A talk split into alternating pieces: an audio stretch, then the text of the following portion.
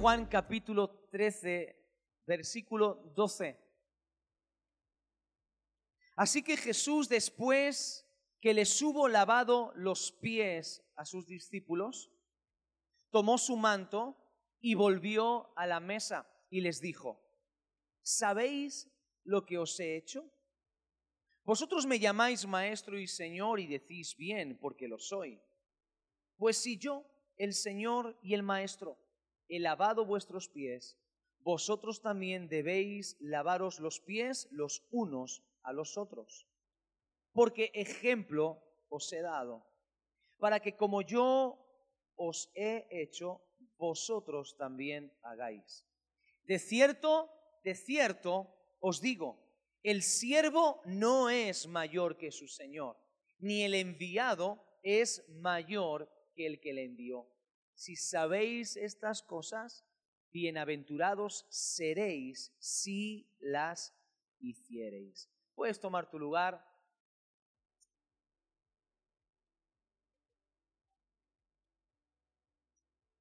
Hay, eh, si tuviese que resumir la vida cristiana en tres grandes bloques o tres áreas, yo las resumiría en tres áreas que van con el siguiente orden. Número uno, Dios. Número dos, familia. Número tres, iglesia local.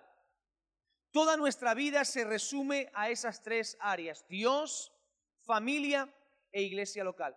Una persona que tiene claras estas prioridades y tiene claras estas áreas y que funciona en orden y bien dentro de estas tres áreas, va a lograr manejarse con éxito en la vida. Son tres áreas en las que nosotros tenemos que funcionar bien. Y de estas tres áreas hay una que tiene que ver con la iglesia local y dentro de la iglesia local hay un tema que a mí personalmente me apasiona muchísimo y es el servicio. Y quiero hablarte en esta mañana del poder del servicio. Diga conmigo, el poder, pero dígalo como si tuviese poder, ¿vale? El poder. Otra vez, el poder. No arrancamos, ¿eh? Otra más. El poder, más o menos, del servicio. Dile a que tienes a tu lado, el poder del servicio. Hazle así con el puño, el poder del servicio. Jesús acaba de protagonizar uno de los actos más importantes que encontramos en los evangelios. Y es un acto con el que muchos de nosotros tal vez nos costaría mucho identificarnos. Porque Jesús acaba de celebrar la Pascua, está cenando con sus discípulos y en un momento determinado de la velada, Jesús se quita su manto, se ciñe una toalla en la cintura, toma un lebrillo, toma un recipiente con agua y comienza a lavar los pies de sus discípulos. Hace unas semanas atrás te hablé acerca del contexto oriental de la hospitalidad. Una de las cosas que la gente hacía cuando recibían un invitado en la casa, lo primero, primero, primero, era rápidamente proveer un recipiente con agua para lavarle los pies, porque por causa del viaje era una cuestión de higiene, una manera de honrar. Y esa tarea de lavarle los pies al invitado es una tarea que estaba relegada al siervo, al esclavo en la casa. El señor de la casa no hacía esa tarea porque era una tarea desagradable. Mm, salvo los podólogos, conozco muy poca gente que se siente atraído por los pies. Tú puedes decir, bueno, pastor, a mí me encantan los pies de mi mujer. Sí, pero los pies de otros, eso ya es otra cosa. No es algo agradable. Y de hecho, aquellos que llevamos tiempo en el Evangelio y que hemos rodado un poquito por iglesias y demás, Hemos escuchado muchas predicaciones acerca de este, de este acontecimiento y muchas ilustraciones. Y no sé si te ha pasado a, ti, pero a mí me ha pasado de verme en situaciones incómodas, donde de pronto el que predica se le ocurre la magistralidad de decir, ¡eh! Vamos a lavar los pies unos a otros. Y eso no mola nada. Porque por más tocado que estés en el momento, aunque te están hablando de Jesús y demás, eso te da como cosilla. Me acuerdo una vez que estábamos, estaba, cuando estudiaba en el seminario, uno de mis, de mis compañeros hizo esa ilustración y nos obligó a todos los estudiantes a lavarnos los pies los unos de los otros. Yo lo pasé fatal. Porque no te voy a decir que mires al de al lado y te imagines nada, ¿vale? Pero pero porque no es, no, es, no, es, no es algo agradable de hacer. Yo contaba en el primer culto, me ha tocado muchas veces cuando, cuando viajo, me ha pasado más de una ocasión. Ayer por la noche me pasó, regresando de Barcelona en el avión, me tocó un señor cuyas dimensiones invadían mi espacio personal. Y lo primero que hizo cuando despegó el avión fue hacer zas, zas, sacó los zapatos y eso... ¡ah! Digo, ¿qué animal muerto lleva este hombre ahí dentro? Yo quería echarme para adelante para coger la mochila que tengo debajo del asiento para sacar un libro y dije, no, no. Es una horita, me la aguanto mirando por la ventana. Da igual, porque cada vez que te echabas para adelante te echaba para atrás el olor. Entonces, no es algo agradable. Y fíjate, lo importante de esta acción que Jesús lleva a cabo, Él no cuenta con un siervo, no cuenta con el esclavo de la casa, Él mismo decide ser el que realice esa labor que a los ojos de los demás no suena tan glamurosa, no suena tan agradable, pero que de alguna manera Él decide asumir. Y lo importante de esta acción que Jesús hace no es tanto si el lebrillo con agua era más grande o más pequeño, no es tan importante el color de la toalla que Jesús utilizó, no es tan importante ese momento, el ambiente, el clima. Lo más importante de esa acción es quién realiza la acción. Porque hay acciones en la vida que depende de quien las protagonice, tienen un efecto o tienen otro. Ahora mismo estamos en campaña política y no voy a hablar de política, ¿vale? Porque este lugar no es para hablar de política, ni este púlpito ni ningún otro púlpito.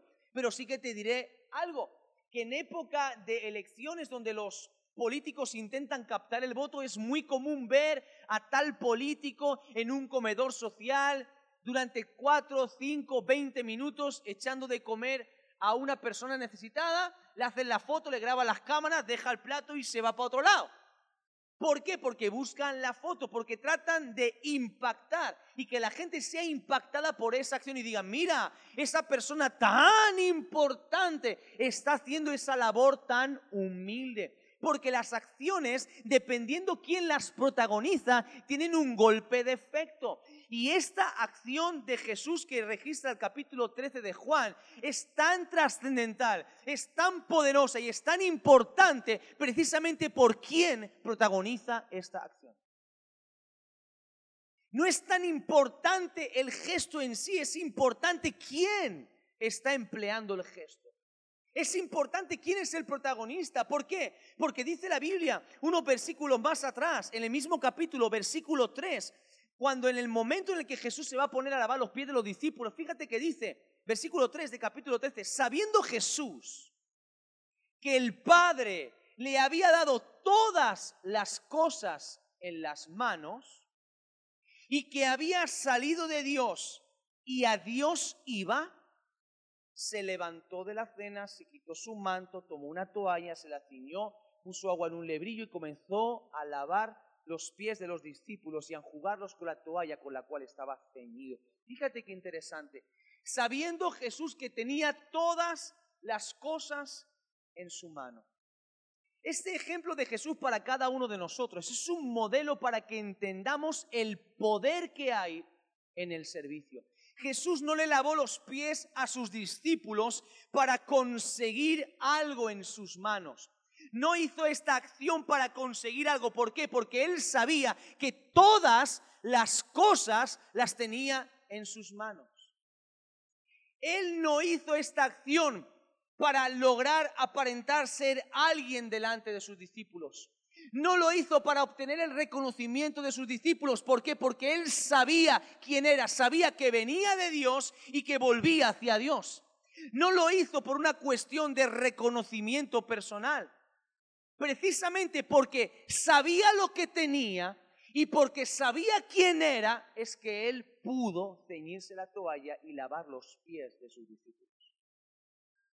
Tienes que entender una cosa, el servicio el servir parte, parte de la conciencia de saber qué tienes y saber quién eres. Y quiero hablarte de varias características en esta mañana acerca del verdadero servicio, de por qué el servicio es poderoso, del poder del servicio. Lo primero que yo veo aquí es que el servicio es algo que debe ser entendido de manera correcta. Día conmigo, el servicio es algo que debe ser entendido de manera correcta. El versículo 12, lo primero que les dice Jesús después de esta acción que es, ¿sabéis lo que he hecho? ¿Entendéis lo que he hecho? ¿Comprendéis realmente lo que he hecho? Yo tengo que entender realmente qué es el servicio. Tengo que saber qué es el servicio y entender que si yo me llamo cristiano, si yo digo que sigo a Jesús, lo primero que yo tengo que entender es que debo de ser un siervo, una persona que es cristiana, una persona que ama a Jesús, como consecuencia sí o sí va a ser un siervo. El problema es que la cuestión del servicio dentro de la iglesia local se ha convertido en una cuestión que polariza a la gente. Y hay gente dentro de la iglesia que sirven y gente que no sirven. No que sean inválidos, que no sirven, no accionan. Porque hay personas que no sirven y piensan que el servicio es para otra gente que están más capacitados, que el servicio es para aquellos que tienen un llamado específico. O no sirven por miedo, por temor, por complejos, por malas experiencias, no sirven por prejuicios. Y lo cierto es que la Biblia me enseña a mí que todo seguidor de Jesús está llamado a ser un siervo. Porque ser un siervo es lo que nos identifica como seguidores de Jesús. Ninguna otra cosa nos va a identificar como seguidores de Jesús si no somos siervos. Si no somos siervos, dime, ¿en qué nos vamos a parecer a Jesús? Si no somos siervos, ¿en qué nos parecemos a Jesús? El servicio no es algo que yo recibo sobre mi vida. El servicio es una reacción, es una respuesta a lo que Dios ha hecho en mi corazón. Yo no necesito que nadie me motive ni que me convenza para servir a Dios. Lo que Dios ha hecho en mi vida es tan grande, es tan potente y es tan poderoso que ha provocado en mí la reacción de desear servirle con toda mi ser, con toda mi vida. Una persona que no sirve es una persona que realmente no está apasionada con Cristo. Porque cuando tú conoces a Jesús, cuando tú tienes un encuentro con el Señor, cuando tú tienes una relación fresca, viva, latente con Jesús, cuando estás apasionado por Dios, sí o sí, la consecuencia es que tú sirves. Tú no puedes vivir sin servir a Dios. Tú no puedes vivir sin hacer algo para Dios. Es superior a ti, te arde por dentro. Como dijo Jeremías, me matan, me tiran en una cisterna, me insultan, me hacen bullying, pero es que he pensado en callarme, no hacer nada, pero hay un fuego que me quema los huesos. Y alguien que ama a Dios es imposible que no sirva. Es imposible. Hay gente que ve el servicio, pero no entiende el servicio. Hay gente que ve la iglesia local, pero no entiende la iglesia local. Hay gente que sirve, pero no entiende lo que es ser un siervo. Y los discípulos de Jesús habían visto la acción de Jesús. Y esa acción de lavar los pies no era algo fuera de lo normal, porque estaban acostumbrados a que le lavase los pies siempre que entraban en una casa. Entonces, se habían acostumbrado a ver eso, pero esa acción que ellos veían físicamente, naturalmente, tenía una trascendencia espiritual que Jesús les tiene que explicar. Y para muchos el servicio es algo mecánico dentro de la iglesia. Para muchos cristianos el servir a Dios, el hacer algo para Dios es algo mecánico, algo frío, algo humano, algo carnal, algo natural. Y no somos un sistema piramidal, ni somos una empresa, ni somos una organización, somos un organismo vivo. Y el servicio es una reacción de entrega a lo que Dios ha hecho en nuestras vidas. Nosotros tenemos el regalo más grande de todos y es poder servir a Dios. El que más se parece a Jesús es el que más siervo es. ¿Quieres parecerte a Jesús? Sirve. ¿Quieres parecerte a Jesús? Sirve. Porque te digo, Te puedes cortar el pelo rollo oriental. Te puedes dejar la barba, puedes vestir de blanco, puedes caminar siendo un místico, no sé. Vestirte como si fueses un santo y no parecerte en nada a Jesús. Porque parecerse a Jesús no es una cuestión física, es una cuestión de corazón. Ser un siervo no es una posición, ser un siervo es una condición del corazón. Ser un siervo es el resultado del trabajo del Espíritu Santo en el corazón de un ser humano, que lo moldea, que lo trabaja y que lo va moldeando a imagen del corazón de Jesús. Número dos, servir no tiene que ver con una posición social, económica, intelectual, es una cuestión de identidad. Jesús dice, Él sabía de dónde venía y a dónde iba. Mira, puedes tener el nombre de cristiano, pero si no eres un siervo, no eres un verdadero cristiano. Porque la característica principal de ser un cristiano es ser un siervo. Fue el elemento principal de Jesús, servir a la humanidad. Él mismo decidió bajar, él mismo se humilló a sí mismo, él mismo tomó la condición de ser humano y decidió no tener casa, no tener posesiones, no tener donde recostar su cabeza y vivir enfocado 100% en la necesidad de la gente, servir a toda la humanidad, entregando su vida hasta la última gota de su sangre. Esa es la esencia de ser como Jesús, entregar tu vida en servicio por los demás. Por eso Jesús dijo, nadie tiene mayor amor que el que pone su vida por los demás.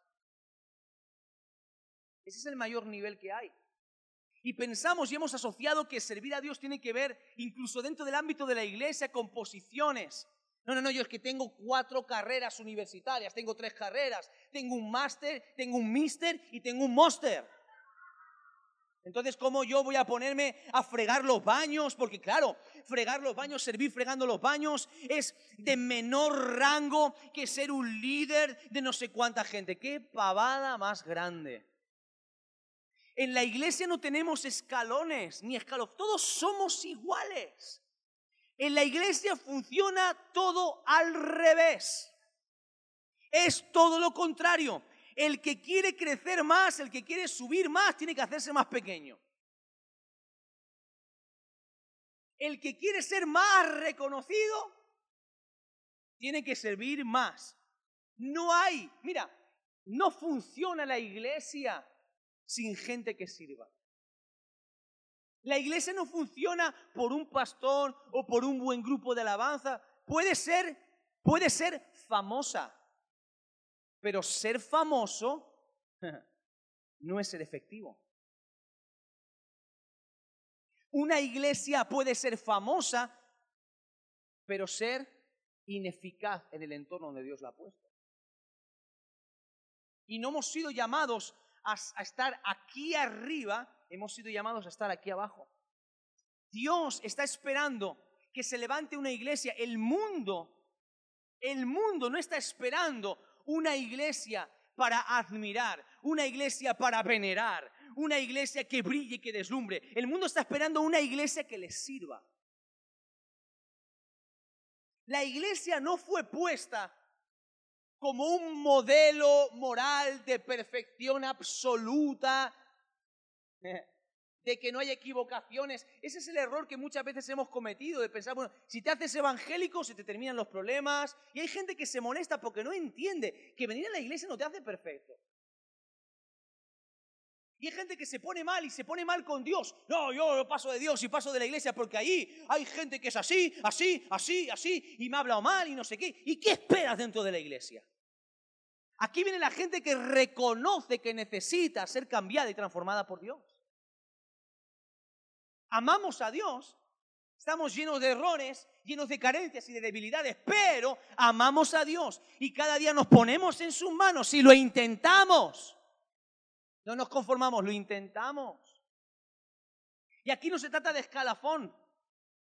No existen posiciones más altas que otras dentro de la iglesia cuando somos siervos. Un verdadero siervo no es aquel que mide su servicio por el intelecto, la capacidad, la posición económica. No, yo es que tengo un trabajo donde voy con traje y con corbata, ¿cómo me vas a poner a hacer eso? No, yo es que, a ver, escúchame, pero es que no. Ese trabajo que me estás pidiendo, ese servicio, eso de ir y cargar alimentos los viernes, bancharme ahí cargando y sudando. No, no, no, a mí dame, dame otra cosita mejor. Yo pasar lista. O cantar. Yo eso de pringarme, eso como que no, porque, hombre, es que yo, a ver, ¿qué va a pensar la gente si me ve ahí? Vamos a evangelizar todos, hermanos, vamos a la calle a evangelizar y vamos a hablar del Señor. No, no, no, no voy a hacer que en mi barrio me vean, porque claro, y como yo tengo un trabajo que estoy aquí arriba, ¿qué van a pensar? Me van a pensar que soy una seta, algo raro, entonces no, cuidado, cuidado. Tres. Y conmigo, tres. Repite conmigo, el servicio a Dios tiene que ver con servir a los demás. Esto es así. Esto es así. Tú quieres servir a Dios, tienes que servir a la gente. No se puede separar. No, yo sirvo a Dios en mi casa. No te sirves a ti mismo. Te vives a, ti mismo. Señor, resúmenos. ¿Cuál es el mandamiento más importante que hay? De todos los mandamientos que tenemos que hacer, ¿cuál es el más importante? Amarás al Señor tu Dios con todo tu corazón, alma, con toda tu mente, con toda tu fuerza, ¿sí? ¿Y? Jo. Y porque mola mucho amar a Dios, pero no mola tanto amar al prójimo. Porque el, prójimo, claro que es el que te cae bien. El prójimo, claro que es la buena gente. Por supuesto que esos son prójimos, pero también son prójimos los difíciles de contemplar. También son prójimos los complicados. Hay cada aparato por ahí, humano, que no vea, pues también son prójimos. Somos llamados a amar a todos. A tu jefe tienes que amarlo a tus compañeros de trabajo, tienes que amarlo. En la iglesia tienes que amar a todos. Pero pastor, pero es que no lo soporto porque tienes que amarlo. Tienes que amarlo. Eres siervo, tienes que amar a todos. Servir a Dios tiene que ver con servir a la gente. Jesús dijo, cuando dais de comer a un pobre, cuando recibís a alguien en vuestra casa, cuando dais abrigo a todos ellos, cuando se lo hacéis a ellos, me lo hacéis. Jesús dijo, el que dice que ama a Dios y aborrece a su hermano es, es mentiroso. Es fuerte, ¿eh? Es fuerte, ¿eh? Esto no lo tenemos en papelito metido en la Biblia, este, este texto. Pero es así. Entonces, yo digo que amo a Dios, yo quiero servir a Dios, quiero que mi vida sea usada por Dios. ¿Para qué? Para bendecir a los demás. Todo tiene que ver con gente. Jesús, ¿qué dijo cuando, les, cuando le lava los pies a los discípulos? habéis entendido lo que ha pasado, ta, les explica todo. Y fíjate qué interesante, dice, ejemplos he dado para qué, para que ahora vosotros me lavéis los pies a mí. ¿Qué dice Jesús? ¿Te has parado a pensar en este, en este detalle? Porque Jesús podía haber dicho, bueno, os he enseñado cómo se hace, venga, a practicar. Porque te pregunto, ¿quién era el único que no tiene los pies limpios? Así que, a practicar, ¿no? Ya sabéis cómo se hace, ¿no? Sí, venga, ahora de vosotros. No, no, no, no, Jesús, yo voy a lavar, te, lavo los pies a ti, esos pies santos, a ver si te lavo los pies y me cae la gloria y la unción. Yo no quiero lavar los pies a Tomás, no se cree nada de lo que le digo nunca. No quiero lavar los pies a Pedro que habla por los codos. No, no, no, no, no quiero lavar los pies a Judas que este te las cava por detrás a, Mateo, a, de Mateo no me fío un pelo tampoco. No, yo quiero lavar los pies a ti. Es que somos así. Si tú decides ser un siervo, Dios te va a poner a lavar los pies a gente.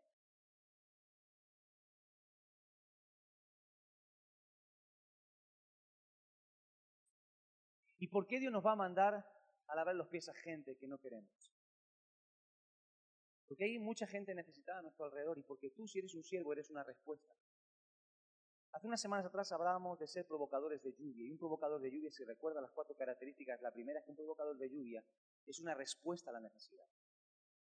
Y un siervo de condición, de corazón, es una respuesta a la necesidad. El problema que tenemos hoy en día es lo que dijo Winston Churchill, que muchos hoy en día quieren ser importantes, pero muy pocos quieren ser útiles.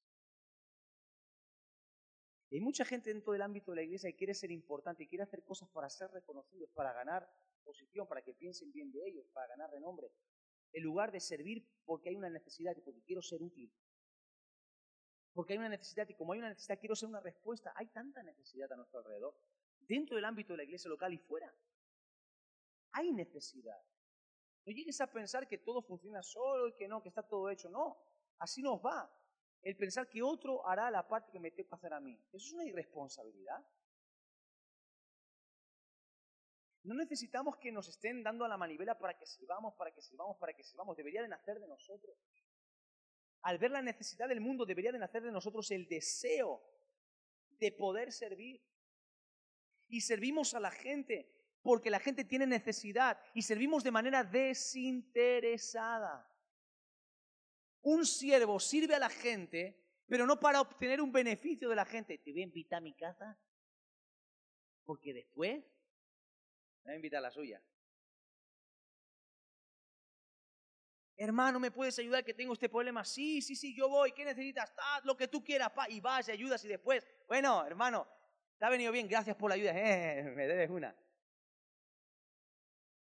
Eso no, eso no es honesto delante de Dios. Tener un interés. Cuando haces algo buscando un interés después, no es servicio. Como a Dios le agrada. No es servicio. Una persona que sirve, hace algo y no obtiene el reconocimiento que espera, está sirviendo con mala motivación. Una persona que sirve y cuando no ve resultados o a la mínima que puede empieza a reivindicar todo lo que hace porque yo he hecho esto, esto, esto, esto y echa en cara su servicio, no es un siervo de verdad. No es un siervo de verdad. Porque hay gente que sirve y hacen cosas y después te las echan en cara. Y qué feo es cuando alguien supuestamente te ha servido por amor y a la mínima que puede te zampa en la cara todo lo que ha hecho por ti. ¿O no? ¿Alguien sabe de lo que estoy hablando? ¿Alguien entiende lo que estoy hablando? Como dice un pastor que conozco, ¿me he expresado con suficiente claridad? Cuando alguien está reclamando constantemente el reconocimiento, sirve con una motivación equivocada, no sirve a la gente desinteresadamente, sirve a la gente para aprovecharse de la gente. Qué feo es eso. Qué feo es aprovecharse de la gente, qué feo es servir dentro de la iglesia para aprovecharte de la iglesia. Qué feo eso. Qué feo.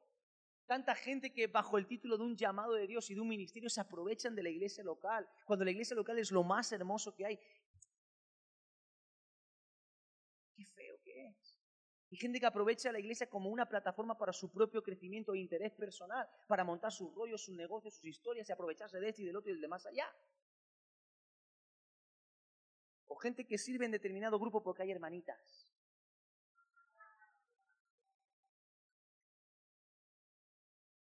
Yo tengo un llamado al grupo de las jóvenes. Y alguna hermanita también que dice, pastor, ¿puedo ir a la reunión de hombres? No. Jesús dijo en Marcos 10, 42, Jesús llamándolos les dijo a sus discípulos, ¿sabéis que los que son tenidos por gobernantes de las naciones se enseñorean de ellas? Y sus grandes ejercen sobre ellas potestad. Pero no será así entre vosotros, sino que el que quiera hacerse grande entre vosotros será vuestro servidor. Y el que de vosotros quiera ser el primero será siervo todos. Porque el Hijo del Hombre no vino para ser servido, sino para servir y dar su vida en rescate por muchos. Préstame atención. Jesús pone el ejemplo del liderazgo dentro del mundo, el servicio dentro del mundo. Los, los gobernantes de las naciones, los que están puestos en máxima autoridad. Cuando piensas en alguien que está en autoridad, alguien que es un siervo, alguien que sirve mucho, que hace mucho, piensas en los gobernantes, los que están arriba. Y Jesús dice, los que están arriba se enseñorean, se aprovechan, se benefician, se benefician del pueblo, de la gente. Ejercen poder, potestad para sus propios intereses. Pero entre vosotros no va a ser así sino que el que quiera crecer, el que quiera avanzar, y que quiera ser reconocido, tiene que ser el siervo de todos. En otras palabras, no nos vamos a aprovechar los unos de los otros. Vamos a servir a cuanta más gente mejor. Ahora se acercan las elecciones. No se deje manipular por ninguna ideología política. Y como pastor quiero aconsejarle. Yo no le voy a aconsejar el partido político que usted tiene que votar, porque no pienso meterme en política. Simplemente le digo algo. Usted y yo tenemos unos principios que están arraigados en las escrituras. Y las escrituras están por encima de cualquier ideología política. Cuando usted vote, escuche, cuando usted vote, vote al partido que defienda más los principios que usted y yo creemos. Escuche, no existe el partido político perfecto. Porque todos los partidos políticos tienen pulgas. Todos tienen algo. Están gobernados por hombres y son ideologías de hombres. Usted mire quiénes van a legislar, qué leyes proponen. Usted vote a aquellos que propongan la mayor cantidad de leyes acorde a los principios de la palabra de Dios. ¿Por qué? Porque queremos que todo que tienen que gobernar solamente para los evangélicos, no. Porque cuando los justos gobiernan hay paz en la tierra. Y cuando un gobierno gobierna conforme a los principios del reino, la tierra es bendecida. Y como iglesia procuramos la bendición de la tierra. Por eso sea sabio a la hora de votar. No vote con el corazón, vote con esta, que la tiene para más que para peinarla y pintarla vote con inteligencia, léase los programas, los programas electorales de cada grupo político. No, pues ya no vota este porque no me gusta nada. No, sea más inteligente que eso. Lea, lea lo que propone ese, ese partido político. Lea los puntos, infórmese, sea coherente, tenga base bíblica y para poder defender sus principios espirituales y tenga base, base política para poder defender argumentos. ¿Está bien? Servir tiene que ver con la gente. Cuatro, servir hace que Dios te honre. Fíjate, Juan 12, 26, dice Jesús, si alguno me sirve, sígame. Y donde yo estuviere, allí también estará mi servidor. Si alguno me sirviere, mi Padre me honrará. Hablábamos antes en el primer culto que hay premios que honran la trayectoria de diferentes personas. Por ejemplo, si usted es un músico, el máximo galardón dentro de la música creo que es un Grammy, por ejemplo. Si usted es un actor, pues el máximo galardón mundialmente es, el Oscar, ¿vale? Entonces, es, escribe ese escritor, pues un Nobel, etc. Hay diferentes reconocimientos humanos que honran la trayectoria profesional, laboral de determinadas personas. Y como le dije al principio al primer grupo que estuvo esta mañana, le quiero pinchar la burbuja. ¿Está preparado para una mala noticia? ¿Sí? Más o menos. ¿Está usted preparado para una mala noticia? Es muy probable que usted no gane un Oscar. Nunca. Aunque algunos son muy buenos teatreros, muy buenos actores, ¿Es posible que no? Es posible, es posible que usted nunca gane un Grammy o un premio Nobel. Es posible. No digo que de aquí no pueda haber una persona que llegue ahí, gloria a Dios, ojalá pase, pero todos va a ser más un no que un sí. Pero, pero, sí que hay una promesa que yo le puedo hablar que es una buena noticia. Y es que a lo mejor usted no va a ganar un Grammy, ni un Nobel, ni un Oscar, ni el premio Princesa Leonor, ni nada de eso. Pero aquí dice la Biblia que si usted sirve a Dios, será Dios mismo el que a usted lo honre. Y déjame decirte una cosa, si Dios te honra, ¡wow! No hay nada más grande que te puede pasar que Dios mismo te honre a ti. Y hay muchos ejemplos en la historia donde hemos visto gente que fue honrada por Dios. El ejemplo más rápido lo tienes en la Biblia. Hombres y mujeres que sirvieron a Dios y Dios los honró poniendo su nombre en las escrituras. Y hoy en, Dios, eh, hoy en día en todas partes se habla de ellos.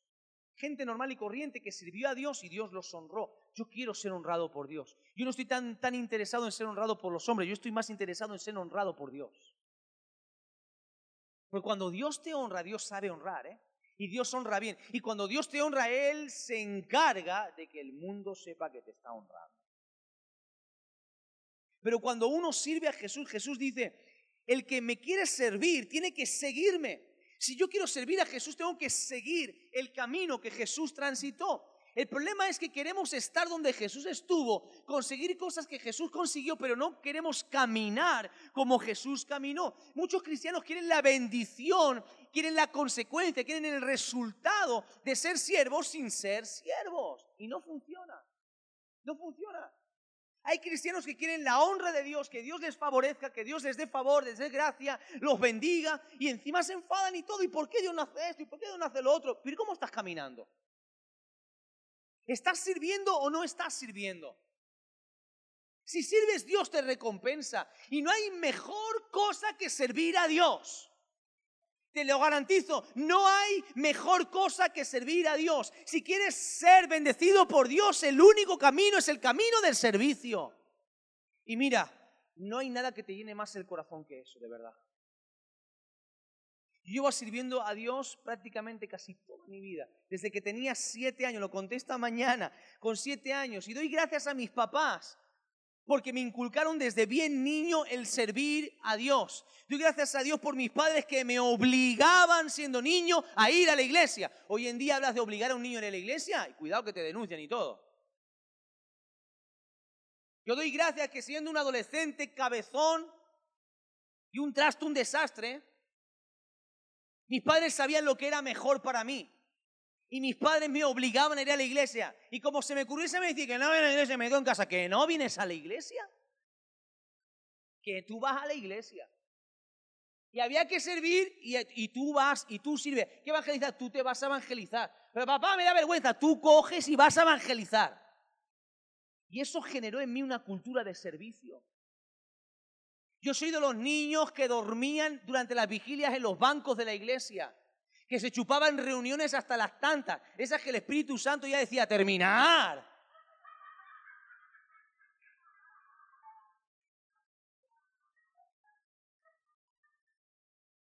Hoy el día si el culto se alarga un poquito más, ya estamos nerviosos, nos pica el culo, porque estamos en España, culo, se puede decir.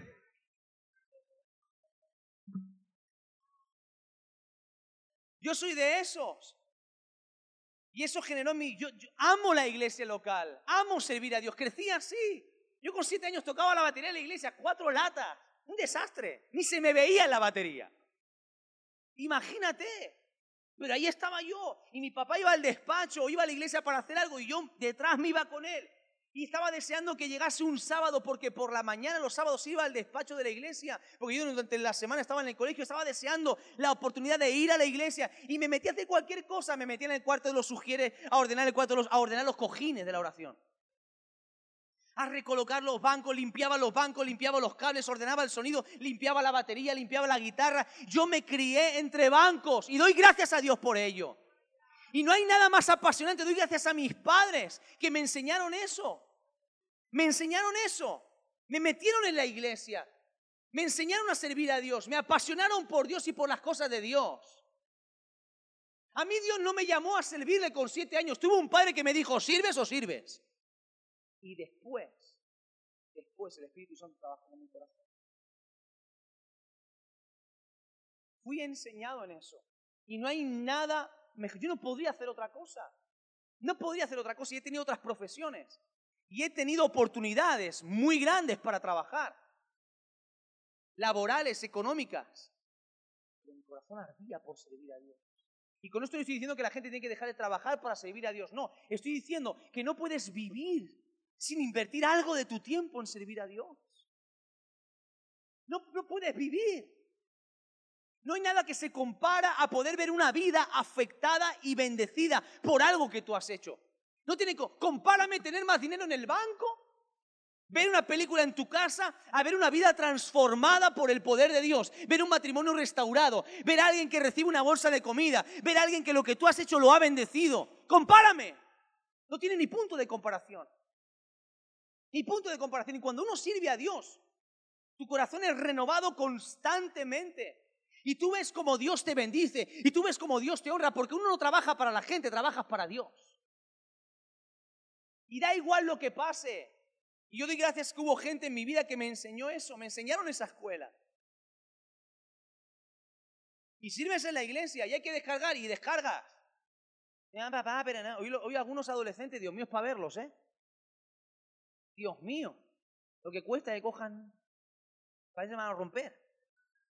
No, y sirves. Y tuve unos padres, no tuve unos padres perfectos, mis padres no son perfectos, pero a ciertos principios me los enseñaron muy bien.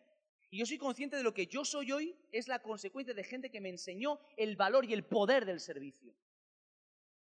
El poder del servicio.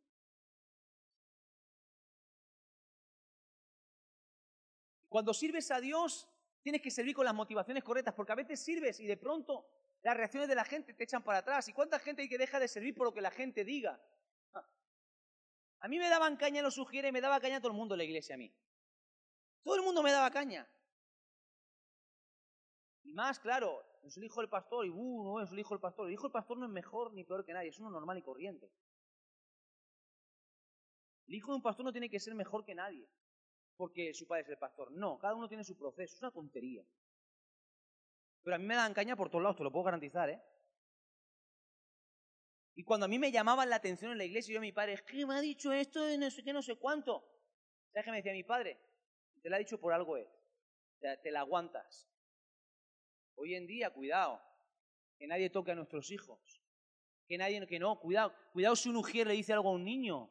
Cuidado si una maestra riña a un niño. Cuidado si alguien, oh, cómo tenemos a nuestros hijos. Las jaritas de huevo. Ande, lo estamos preparando genial para este mundo.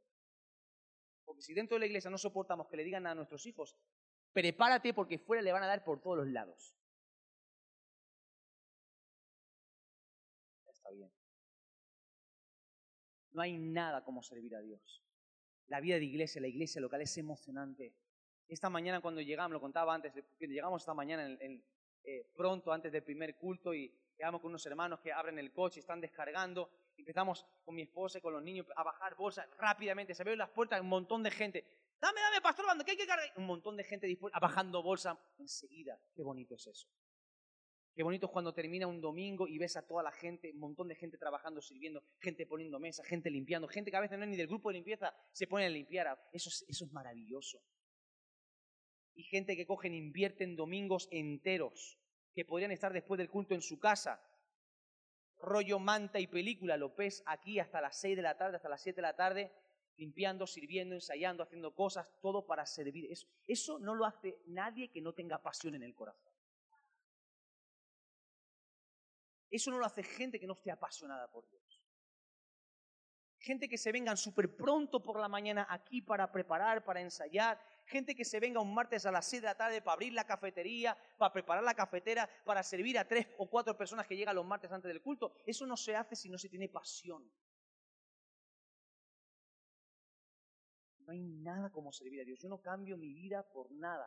A mí el servicio a Dios arde. Mira, hay pocas cosas que me hacen arder el corazón. Pocas, tres. Dios, mi familia y el servicio.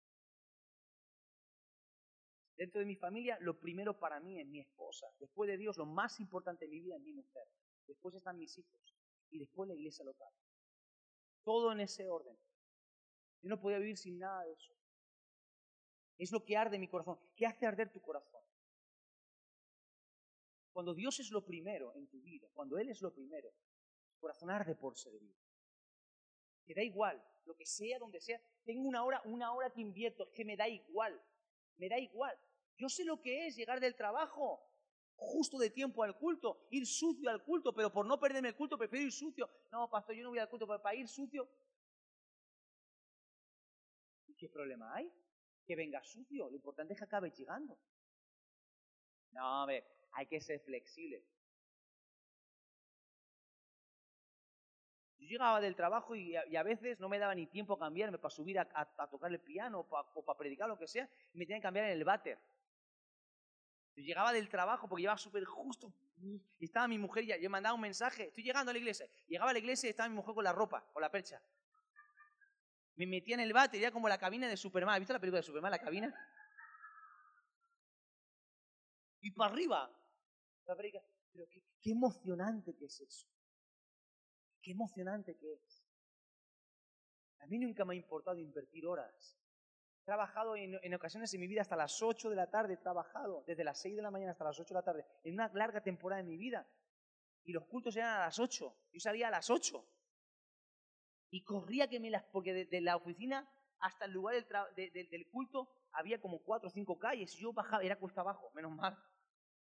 Yo bajaba y llegaba chorreando, pero por lo menos llegaba y pillaba algo del culto. Y después se ve que quedas una reunión hasta las tantas, me quedaba y ¿qué más da? Pasión por servir a Dios. Qué bonito es.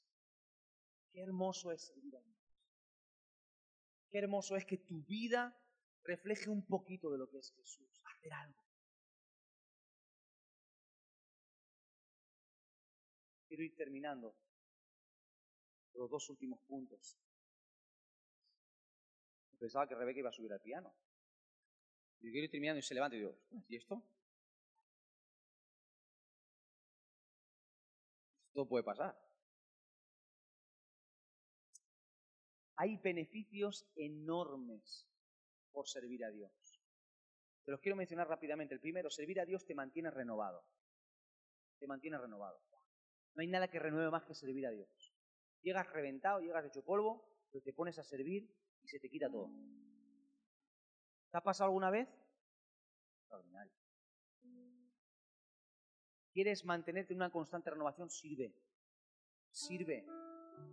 Eso es maravilloso. En lo que sea, pero sirve. Cuando lo haces con el corazón adecuado, eso te mantiene renovado yo quiero una renovación y, que ores por mí. Sí, sí, sí, los martes oramos por, por renuevo espiritual, los martes buscamos de Dios y pedimos esa renovación, pero realmente lo que te mantiene renovado es el servicio.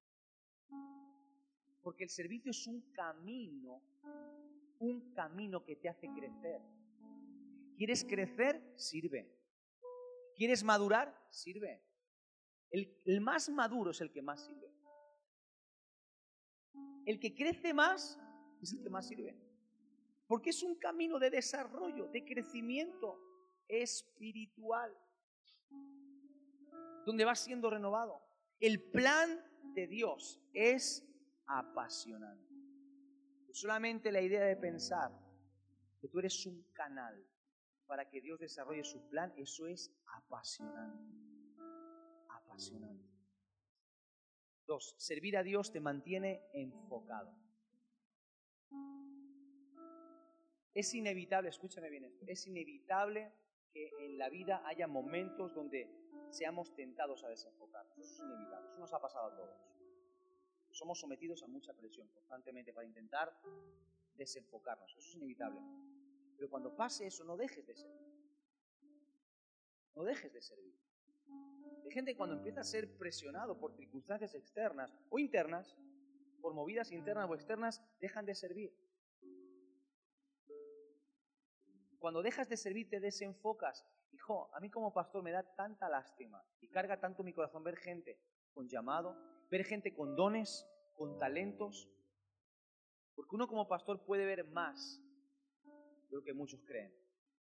Uno tiene una perspectiva espiritual un poquito, un poquito más amplia. Y no estoy diciendo que sea mejor que tú, ni mucho menos.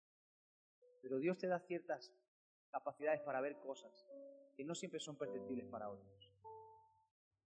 Y me carga tanto el corazón cuando veo gente con dones, con talentos, con capacidades que están desenfocadísimos.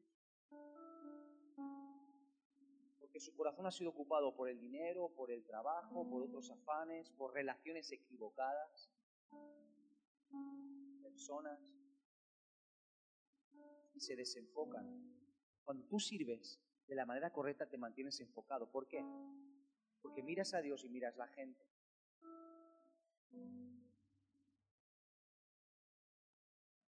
Cuando te enfocas en la gente te olvidas de tus rollos y tus historias. Y si eres una persona que estás luchando con un montón de problemas y con una realidad difícil, mi receta para ti esta mañana es empieza a servir. Empieza a servir. Porque posiblemente estás tan metido en tus historias, tan pendiente y tan enfocado en tus problemas, que no ves más allá. Y cuando empieces a servir mirando la realidad de otra gente, empieces a poner tus dones, tus capacidades, tu servicio al servicio de Dios y a servir a la gente, te vas a dar cuenta como tus problemas empiezan a hacerse cada vez más chiquititos. Porque cuando tú te ocupas de las cosas de Dios, Dios se ocupa de las tuyas. Tres, servir a Dios te hace desarrollar una sensibilidad especial ante la necesidad. Mateo 9:38 hay un episodio donde Jesús contempla a las multitudes. Dice la Biblia, y observando las multitudes tuvo compasión de ellas porque eran ovejas sin pastor. Y esto es lo que Jesús le dice a sus discípulos. A la verdad, la cosecha es mucha, pero los obreros son pocos. A la, a la verdad, la necesidad es muy grande. Es muy grande. Pero los obreros, los siervos, son pocos. Rogad al Señor de la mies. No que haya más cosecha, rogad al Señor de la mies que envíe obreros a su mies. Son palabras de Jesús a sus seguidores. Y si yo trasladase o, pretendiese trasladar estas palabras a nuestra realidad hoy en día, sería como si Jesús nos dijese, dejad de orar para que este lugar se llene tanto de gente y empezar a orar para que Dios levante gente que atienda a las personas que lleguen. Porque hay una cosecha preparada. Hay una necesidad abrumadora. El mundo clama, la gente pide a gritos ayuda a nuestro alrededor. Y esos gritos vienen en las noticias, en el periódico, en tu vecindario, en tu familia, en tu colegio, trabajo, universidad, instituto. Por todos lados puedes escuchar los gritos de auxilio. Y nuestra oración es, Señor, tócalos, tócalos, tócalos. Pero la oración correcta debería decir, Señor, levanta más siervos que sean una respuesta para esa necesidad. Cuanto más sirves, más sensible te vuelves a la necesidad. Cuanto más sirves como siervo, más sensible te vuelves a la necesidad. Dicho de otra manera, el que es siervo no se limita solamente a trabajar en el área concreta en la que él trabaja. El que es siervo no dice, no, mi responsabilidad es colocar las sillas en la iglesia y listo. El que es siervo ve que las sillas están mal puestas, las coloca bien, pero ve que hay una mancha y coge una fregona y, y limpia. Y ve que están desbordados en cafetería y dicen, ¿me dejas? Aunque sea fregar, no tengo ni idea de cómo se prepara un café, pero se frega plato. Porque el que es siervo está sensible a la necesidad. Y no es siervo solamente dentro, es siervo siempre fuera. El que es siervo llega a otra iglesia, por ejemplo, y aunque no tiene ninguna responsabilidad en esa iglesia, es inevitable que le veas ayudar en lo que haga falta. Es inevitable. Porque es una condición, es, forma parte de su identidad. No, no, no, no, no puede pasar sin ayudar, no puede pasar sin servir. Es imposible, no puede, le sale solo le sale solo. No, no se limita con observar y ver la necesidad, porque observadores hay mucha gente. Jesús le dijo, bienaventurados seréis si sabéis estas cosas. Gente que dice, bienaventurado seré porque la sé. No. No. Hay mucha gente que sabe muchas cosas si hiciésemos aquí, empezásemos a preguntar, hermanos, venga, va, digan, ¿qué necesidades sociales tenemos? ¿Cuántas necesidades? Y yo, venga, vayan diciendo. Y aquí no nos vamos más, porque todos somos conscientes de la necesidad o no. Todos lo sabemos. Ahora, ¿somos una respuesta de servicio? ¿Estamos haciendo algo dentro del ámbito de la iglesia local, fuera? ¿Somos esos siervos? Servir a Dios transforma tu corazón. Servir a Dios transforma tu corazón. ¿Quieres ser cambiado? Sirve. ¿Quieres ser transformado? Sirve. Padre, yo quiero más humildad. Sirve.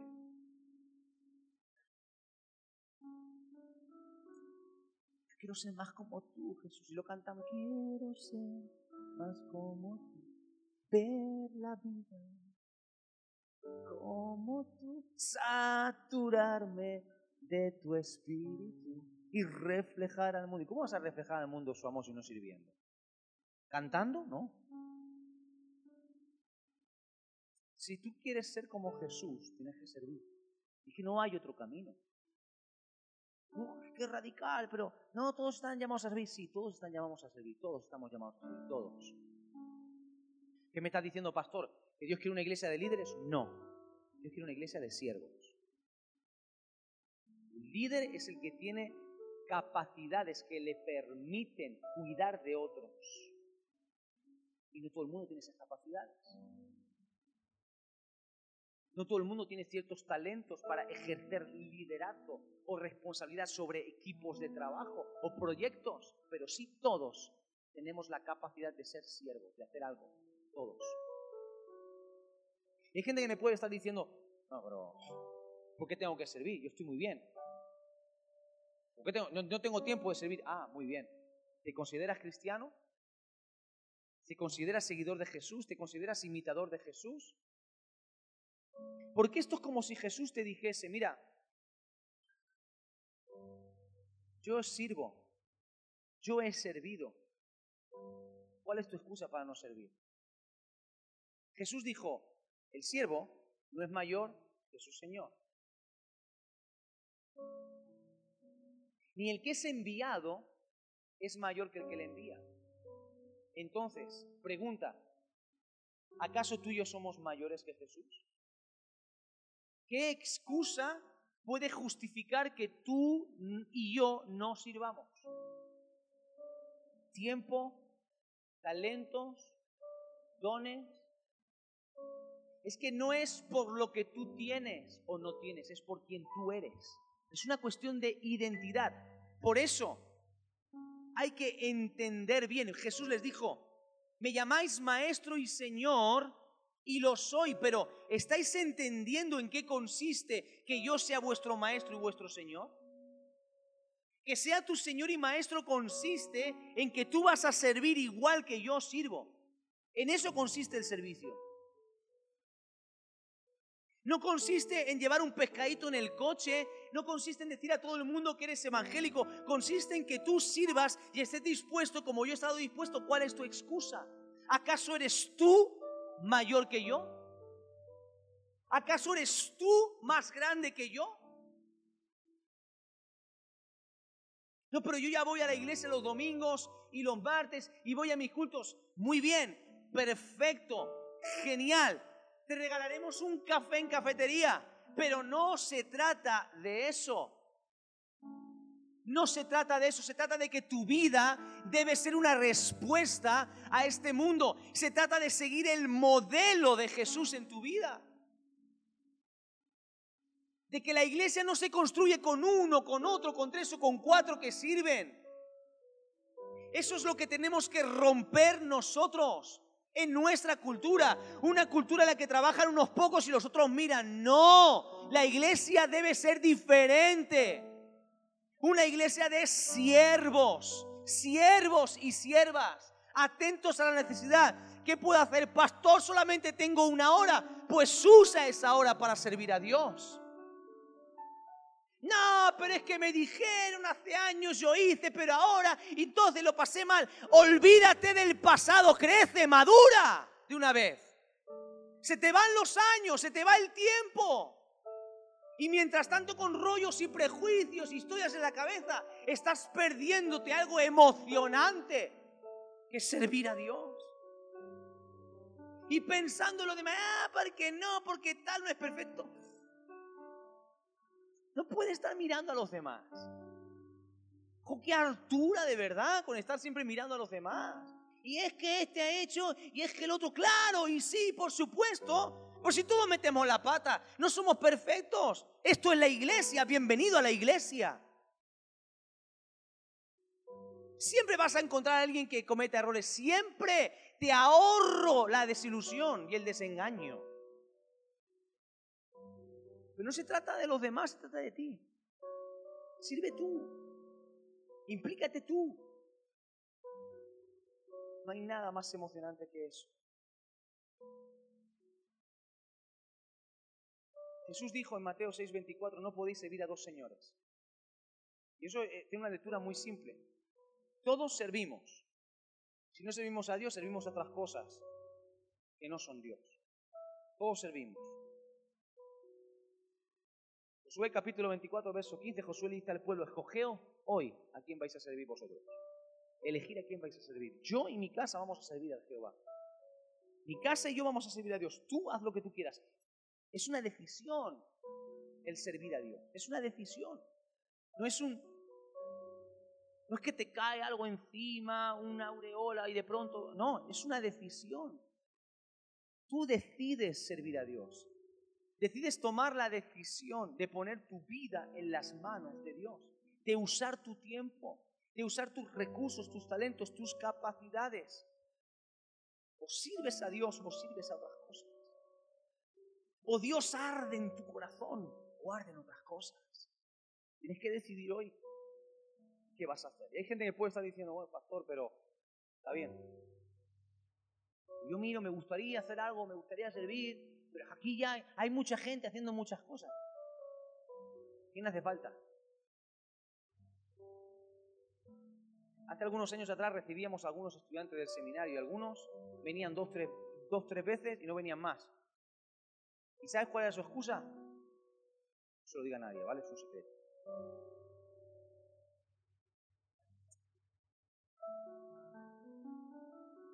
Es que ya hay mucha gente haciendo cosas ya en el sembrador. Ah, claro, si lo que quieres es predicar y tocar un instrumento, claro que tenemos gente. Pero si lo que quieres es servir donde haga falta, seguro que hay mucha necesidad, ¿eh? Y como iglesia, cuanto más crecemos, más necesidades van surgiendo.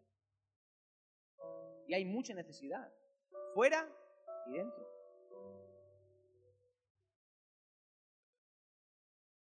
Necesitamos gente que sirva en cocina, necesitamos gente que sirva en limpieza, necesitamos muchos voluntarios para repartir alimentos los viernes porque nos cuesta la misma vida encontrar voluntarios para que repartan alimentos los viernes. Necesitamos conductores de la furgoneta, gente que nos ayude a recoger alimentos en los lugares donde nos donan alimentos, gente que ayude a repartir los lotes y a clasificar la comida. Necesitamos gente que nos ayude en el mantenimiento de este templo y de las oficinas. Necesitamos personas con conocimientos de informática para ayudar en media, multimedia, cámaras, etcétera. Necesitamos más gente comprometida para ayudar en el ministerio infantil. Necesitamos jóvenes, más jóvenes comprometidos, que amen a Dios y que en lugar de criticar lo que las actividades de jóvenes hacen, y ir solamente cuando hay barbacoa y cine, salen también a evangelizar a la calle, vienen a los cultos y se toman en serio la responsabilidad de tirar del carro y de servir en el ministerio de jóvenes. Necesitamos hombres de verdad en la iglesia. Hombres que son fuertes, no porque gritan muy fuerte en su casa a sus mujeres y a sus hijos, sino que son fuertes porque a pesar de que se pegan trabajando 7, 8 o 10 horas al día, después aún todavía tienen tiempo para congregarse, aún todavía tienen tiempo para evangelizar, aún todavía tienen tiempo para hacer algo para el Señor. Por eso son fuertes. No que llegan a su casa, se tiran en el sofá y no hacen nada cuando la mujer lleva trabajando fuera y dentro de casa todo el día. Necesitamos gente, gente que sean capaces de dedicar tiempo a las personas de la tercera edad y trabajar en el ministerio tan hermoso de años dorados. Gente que quiera acompañar a personas en el barrio que están solas, sin compañía. Gente que sean dispuestas a invertir, aunque sea una hora cada 15 días, y visitar el asilo de ancianos, donde tenemos entre 50 y 60 personas abiertas al Evangelio, que les quedan cuatro días para marcharse. Y hay una oportunidad de oro para mandarlos para arriba. Necesitamos gente que quiera comprometerse a visitar las cárceles. Necesitamos gente que esté dispuesta a servir como ujier, sirviendo a los que nos visitan culto tras culto cada semana. Necesitamos gente dispuesta a salir a las calles a hablar de Jesús, a evangelizar. Necesitamos gente dispuesta a visitar los hospitales llenos de enfermos sin esperanza. Necesitamos personas que sean capaces de quedarse un poquito más de la hora y media que dura el culto para atender a la gente nueva que nos visita por primera vez. ¿Aún sigues pensando que no hay nada para hacer? ¿Aún sigues pensando que está todo hecho? No hay nada mejor y más emocionante que servir a Dios. Y Dios lo que espera de ti y de mí es que entendamos que hay un poder en el servicio. ¿Quieres crecer? Sirve. ¿Quieres desarrollarte? Sirve. ¿Quieres madurar? Sirve. ¿Quieres ser transformado en el carácter? Sirve. ¿Quieres estar renovado espiritualmente? Sirve. ¿Quieres aprender? Sirve. ¿Quieres ser más como Jesús? Sirve. Sirve. Sirve siempre que puedas, cuando puedas. No pierdas oportunidad de servir. Pastor, no sé cuál es mi llamado. Sirve en todo lo que te venga a la mano a hacer. Hazlo. Sirve. Sirve. No, pero me han puesto a hacer esto y no tiene nada que ver con lo que yo quiero hacer. Sirve. Todo, todo te enseña. Todo te forma, todo te prepara, todo confluye al final en el cumplimiento de un propósito, aunque no lo entiendas. No hay nada más gratificante que servir. Eso es ser iglesia. No se es iglesia si no se sirve. No se es iglesia si no se sirve. Así que en esta mañana quiero desafiarte, seas quien seas. Seas quien seas. Si es la primera vez que vienes a una iglesia evangélica, y nunca has recibido a Jesús en tu corazón, abre tu corazón, recibe a Jesús en tu vida y ponte a servirle, a seguir sus pasos, porque no hay mejor manera de vivir la vida que siguiendo el modelo de Jesús. Él vivió para los demás. Vivir para los demás es renunciar a un modo de vida egoísta, orgulloso y autosuficiente. No hay nada mejor que eso. No hay nada más hermoso. Yo, escucha, yo disfruto la iglesia. Te lo puedo decir con, autoridad, yo disfruto la iglesia. Disfruto estar en la iglesia. Me gusta venir a los cultos. Disfruto los cultos, los momentos en la cafetería. Disfruto el estar con la gente. Me gusta la iglesia. Mi mente, mi cabeza siempre anda maquinando nuevos proyectos y planes y doy vuelta aquí, vuelta allá y me tienen que frenar. Porque me gusta ser iglesia, me gusta hacer iglesia, me gusta. Voy a Ginebra a ver a los hermanos, disfruto como un bebé. Son diez, da igual. ¿Tú sabes cómo yo disfruté el culto de la semana pasada? Éramos diez, disfruté como un enano. Dice, wow, pastor, pero qué poquito. Pues yo disfruté, no te puedes imaginar. Y ponen, y ponen sus plotters ahí con el logo de la iglesia y el equipo de sonido y pusimos, colocábamos la silla. No, así no, vamos a poner de esta manera y después tenemos que dejar la sala como la encontramos, un curro, hay 30.000 mesas y las apinamos todas. No, vamos, vamos a poner de otra, otra parte, para aquí y allí. Y, eso se ha contagiado. Y los hermanos ahí están apasionados. Y su cestita para la ofrenda. Y esto. Y han comprado ahora también la misma bandeja que tenemos para la Santa Cena, la han comprado ellos también. Las mismas. Y unos hermanos Dios les puso en el corazón y vienen desde Perna, que es como 45 kilómetros, y vienen todos los domingos y han comprado ellos el equipo de sonido y lo ves una hora antes y poniendo el equipo como, como, si, como si hubiesen mil personas. Una pasión. Y ponen las canciones y ponen su fondo de pantalla también dinámico con el logo de la iglesia, todo igual. Un saludo porque seguro que nos están viendo, porque nos ven en directo esa pasión por servir. Yo voy a Carmona y cuando voy a Carmona, las veces que voy a Carmona y veo a los hermanos desde una hora, hora y media antes preparando las cosas, con una pasión, las sillas, esto, preparando las canciones con una excelencia. Disfruto la iglesia, disfruto la iglesia. Los que están en el centro, en la Macarena, trabajando y, me mandan las fotos, el lunes siempre me caen las fotos de la reunión en la Macarena y los hermanos. Y, amo la iglesia. Amo la iglesia. El servir es extraordinario, maravilloso. Siempre hay algo para hacer. Siempre hay cosas para hacer. Hay gente que se viene aquí fuera de horas y pasan horas y horas aquí, que si limpiando, que si colocando. Los chicos a veces de sonido se vienen aquí afuera de horas, se, se pegan aquí cuatro o cinco horas. No, porque me, tienen, me tienen aburrido con los altavoces ya. No, porque lo vamos a subir, no sé qué, y vamos a hacernos, y siempre están ideando y maquinando. Eso tú no lo haces si no hay una pasión en tu corazón por eso. Esto es la iglesia. Esto es la iglesia. Y ves a la gente sirviendo en, cocina y los ves vestiditos y con su comida, como entran y salen y van prontito a comprar y compran durante la semana y arriba y cocina y los ves ahí sirviendo y todo colocado con tanto y la cafetería. Eso es maravilloso. Y los ves sirviendo que llegan antes, se van más tarde, luego limpiando, cocinando, recogiendo y, colocando todo con una pasión. Eso, eso es la iglesia. Eso es la iglesia.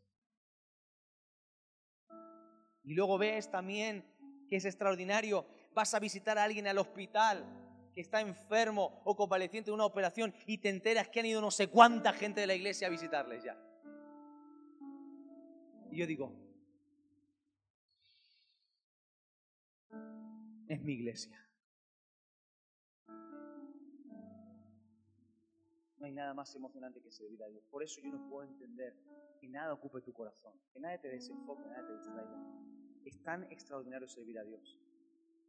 Yo hace muchos años que entendí que yo no ruego a nadie para servir a Dios.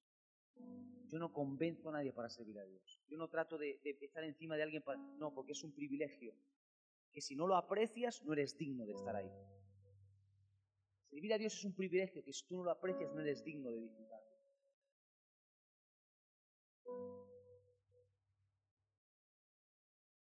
Y cuando Dios te bendice, cuando Dios te honra, todas las cosas que yo he experimentado en lo personal y como familia, todo viene, todo viene como consecuencia del servir a Dios. Dios ha sido tan bueno, Dios ha sido tan bueno. Espero que en este día, cuando regreses a tu casa, puedas meditar y grabar este mensaje a fuego en tu corazón. Si está grabando, lo ponen en, en, las redes, también puedes volver a escuchar en tu casa. espero que Dios haga arder tu corazón por servir, lo que sea. Pero sirve, sirve. No te estanques, no te estanques, sirve. En lo que sea, haz algo, sirve, sirve. Ay, no, pero pastor, yo estoy esperando. Es que a mí nadie me ha dicho nada. Con tanta gente me dice a mí eso, somos un montón de gente. Es muy complicado tenerte que ir a buscar específicamente a ti para que hagas algo. Si tú quieres servir, manifiesta tu deseo. Manifiesta tu deseo. No, yo como a mí nunca nadie me ha dicho nada, pues no hago nada. No. ¿Qué hay que hacer? Hay mucha gente que a mí me, aburren. Pastor, ¿qué hay que hacer? Pastor, cuenta conmigo. Pastor, ¿qué hay que hacer? Son siervos. Son siervos. No pueden vivir si no están sirviendo, haciendo algo. De esos que me den mil, veinte mil, que falta. Qué bonito que es servir al. Cuando haces eso eres feliz. Jesús dijo, bienaventurados seréis. Ya verás tú cómo entonces, bienaventurado significa doblemente feliz. Doblemente feliz. Cuando todo esto que ya sabes lo hagas, vas a ser feliz vas a ser feliz sirviendo. Amén. Ponte de pie, vamos a orar.